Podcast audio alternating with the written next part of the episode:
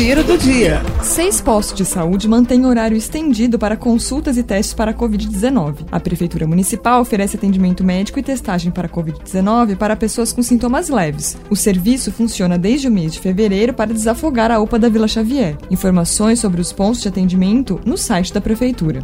No Dia Mundial da Doação de Leite Humano, celebrado em 19 de maio, a maternidade Gota de Leite sensibiliza a população para novas doações em Araraquara. Em virtude da pandemia, houve redução no número de mães doadoras de leite na cidade. Para se tornar doadora, basta a mulher comparecer pessoalmente à Gota de Leite para todas as orientações e cadastro.